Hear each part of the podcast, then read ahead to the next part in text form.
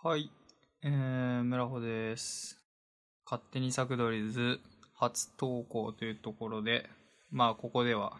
き勝手話せるっていうことでだいぶ気楽に喋ろうと思うんですけど、まあ今日ちょっとね、えー、まあ一応テーマみたいなんを言うとすると、優しい先輩の話っていうとこっすかね。うん。まあ僕が今勤めている職場に元いた、えー、M さんという先輩がいて、まあ僕も村穂で M だからちょっと紛らわしいんですけど、まあまあそういう M さんという先輩がいて、この人はすごく仕事ができる人で、で、しかもまあユーモアがあって、とてもチームに、プロジェクトのチームにこの人がいると、すごく心強いっていうような人なんですけど、まあ、すごいね、優しいんですよね。こう、例えば、僕とかは特にエンジニアというか、まあ、プログラマーに混ざって仕事をする上で、どうしてもわかんないこといっぱいあるんですよ。で、やっぱ分かんないことが多いと自分が動くことで他の人に迷惑かけちゃうなっていうのでなかなかこう動きづらいんですよね。普通より。ででやっぱり実際動いてみてもそのなんだろうなまあ僕としてはやっぱり手伝いたいことっていうのはいっぱいあるからたくさん手伝おうとするんですよ。でも、まあ、結局やり直しになったりとかえーそれが僕がやったことが大丈夫かどうかっていう確認作業で、そういう、なんだろう、他の業務ができる人たちの時間を、まあ、僕のやった業務の確認作業で時間を使ってしまうみたいなことが起こったりして、やっぱまあそういうことがあるとね、自分は何もしない方がいいなみたいなことになっちゃうんですけど、まあそういう状況に陥っても、まあその M さんという先輩は、いや、いいんだと。その手伝おうという気持ちが大事なんだみたいな。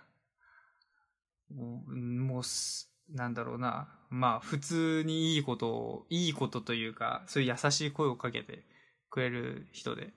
で、実際本当にそう思っているっぽくて、できるかどうかは関係なくて、助けようという心意気が大事みたいな。で、まあ今日も、まあ実はその人が、えー、まあ今の僕が勤めている会社を辞めて今別の会社で働いてるんですけどそれでもまだ交流があったりしていて。で最近ではまあ週に1回一緒にノートの記事書くみたいなのもやったりしていてまだ全然交流はあるんですけど、まあ、そこでもね、えーまあ、今日そのノートを書く日でまた優しさを爆発させられたと。であやっぱこの人は優しいなとか思いつつふと思ったんですよね。なんかね、優しすぎて全然自分成長しないな、みたいな。あの、うん。結局その M さんは、えーできないことがある人に対しても、その人をきちんと、まあ、使う。まあ、使うという言い方はちょっとなんか言い方が悪いけど、そういうできない人も、じゃあどういうふうにすればその人が生きるかっていうのを考えるところまでやる人なんですけど、まあ、結局そういう人と一緒にいるとできない人はできない人のまま自分の役割を与えられてしまうからなんかねそのチームとしてはいいかもしんないんだけどできない人にもできる価値が出てくるからね。ただじゃあ実際にできない本人、えー当事者当事者？できない本人はどうかっていうと、できないまま進んでしまうみたいな。っていうことに気づいたんですね。で、それは嫌だなと。結局、この M さんがいないと、じゃあ自分は何も変わってないな、みたいなことにななるから。ってなった時に、僕はこの M さんに対して、うーん、甘えてはいけないな、と、むしろ、この人になんかガツガツ言えなきゃいけないみたいなね、思ったっていう話です。うん。やっぱね、まあ、しかもね、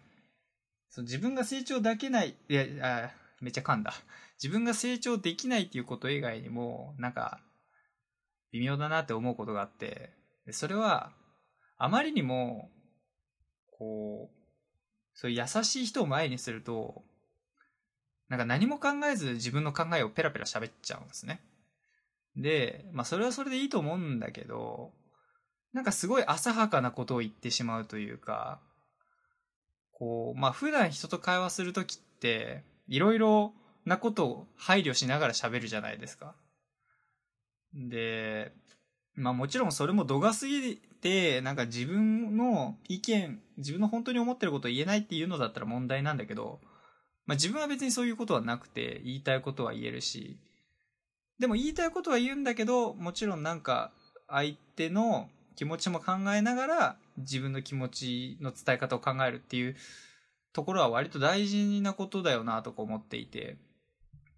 ただそのね、M さんという優しい先輩を前にすると、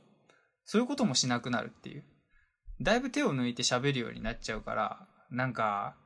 その人との会話が終わった後、めちゃくちゃ後悔するんですよね なんかお、うん、思ってもないこと言っちゃったなみたいな。いや、もちろん、思ってもないっていうのは嘘なんだけど、その、そこの、あの時伝えたこのことは、まあ確かに思ってるんだけど、考えを改めたいと思っているところだったな。けどそれをそのまま言っちゃったな、みたいな。後悔が残るっていうね。で、まあ、そう、まさに今その後悔に打ちひしがれながら、気晴らしとしてこうしてラジオを撮り始めたっていうのが正直なところです。はい。なんかすごい取り留めのない話ですが、まあまあ勝手に咲くドリズは勝手にがコンセプトなので、勝手にお話しさせていただきましたというところです。さあ、まだ仕事が少し残っているので、頑張ります。お疲れ様です。